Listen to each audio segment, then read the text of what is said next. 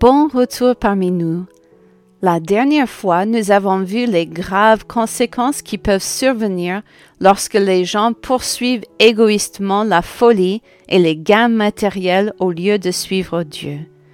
En poursuivant notre lecture aujourd'hui, Dieu nous rappelle que même si le peuple s'est une fois de plus détourné de lui, il restera fidèle aux promesses qu'il a faites. Quel Dieu plein de bonté. Allons-y. Le livre des Nombres commence avec les Israélites au seuil de la terre promise. Moïse et Aaron ont recensé les forces militaires du peuple. Alors que nous nous dirigeons rapidement vers la fin du livre des Nombres, nous voyons à nouveau les Israélites, près de quarante ans plus tard, debout sur les frontières de la terre promise, regardant vers l'intérieur. Cependant, il ne s'agit pas du même groupe de personnes que précédemment. À la fin du chapitre 26, nous lisons au verset 64 à 65. Parmi eux, il n'y avait aucun des enfants d'Israël dont Moïse et le sacrificateur Aaron avaient fait le dénombrement dans le désert de Sinaï, car l'Éternel avait dit, Ils mourront dans le désert, et il n'en restera pas un, excepté Caleb, fils de Jephuné, et Josué, fils de Nun. Une génération entière a été perdue à cause de sa propre incrédulité, mourant dans ce qui aurait dû être le court passage de l'esclavage à la promesse. C'est un rappel qui me donne à réfléchir. Dieu sait ce qui est le mieux. Ce qui est le mieux pour moi, c'est de lui faire confiance. Combien je me complique la tâche lorsque je ne lui fais pas confiance. Combien de bénédictions dois-je manquer parce que je ne fais pas confiance à sa parole pour me guider? Ma prière devrait toujours être Seigneur, aide-moi à te faire confiance, quoi qu'il arrive. Malgré la perte de tant d'Israélites dans le désert, le nombre final des forces combattantes de Dieu reste presque le même.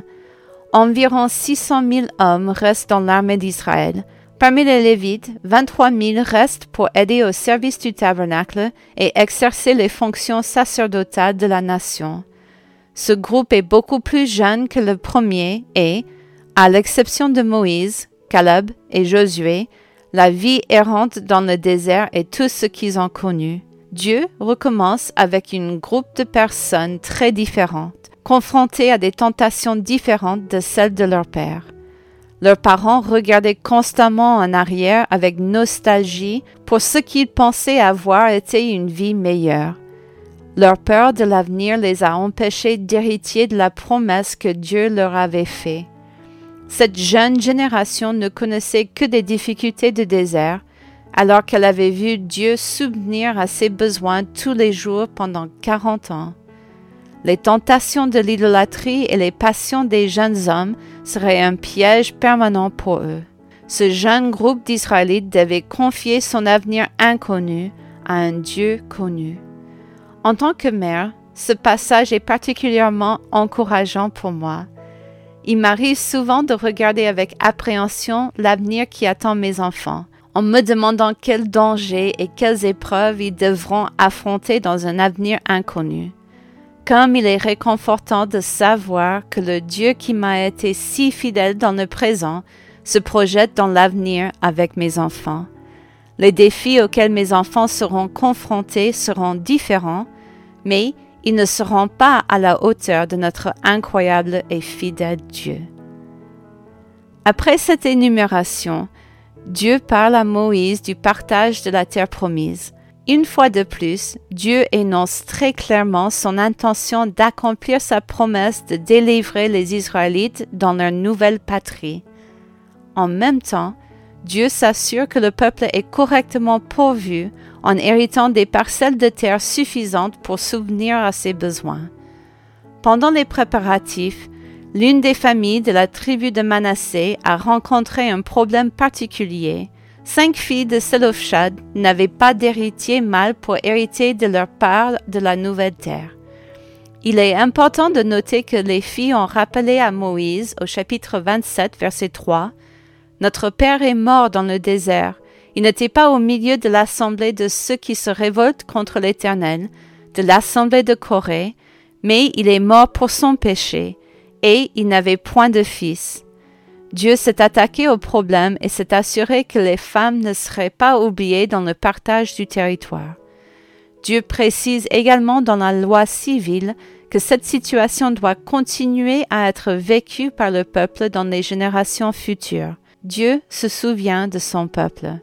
Tous sont importants pour lui. Il ne veut pas que quelqu'un soit oublié, mais que tous puissent hériter de la promesse qu'il a pour eux. Il en va de même pour nous aujourd'hui. Puissions-nous être occupés à partager ce message avec d'autres autour de nous. La grâce de Dieu est accessible à tous ceux qui viennent à lui. Alors que nous terminons notre temps dans la parole de Dieu aujourd'hui, nous assistons à un moment doux amer pour Moïse.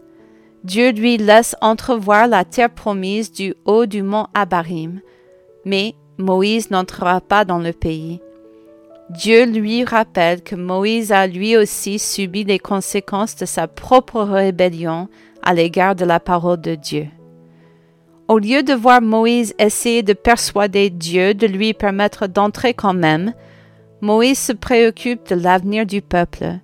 Dans les versets 16 à 17, Moïse implore le Seigneur que l'Éternel, le Dieu des esprits de toute chair, établisse sur l'assemblée un homme qui sorte devant eux et qui entre devant eux, qui les fasse sortir et qui fasse entrer, afin que l'assemblée de l'Éternel ne soit pas comme des brebis qui n'ont point de berger.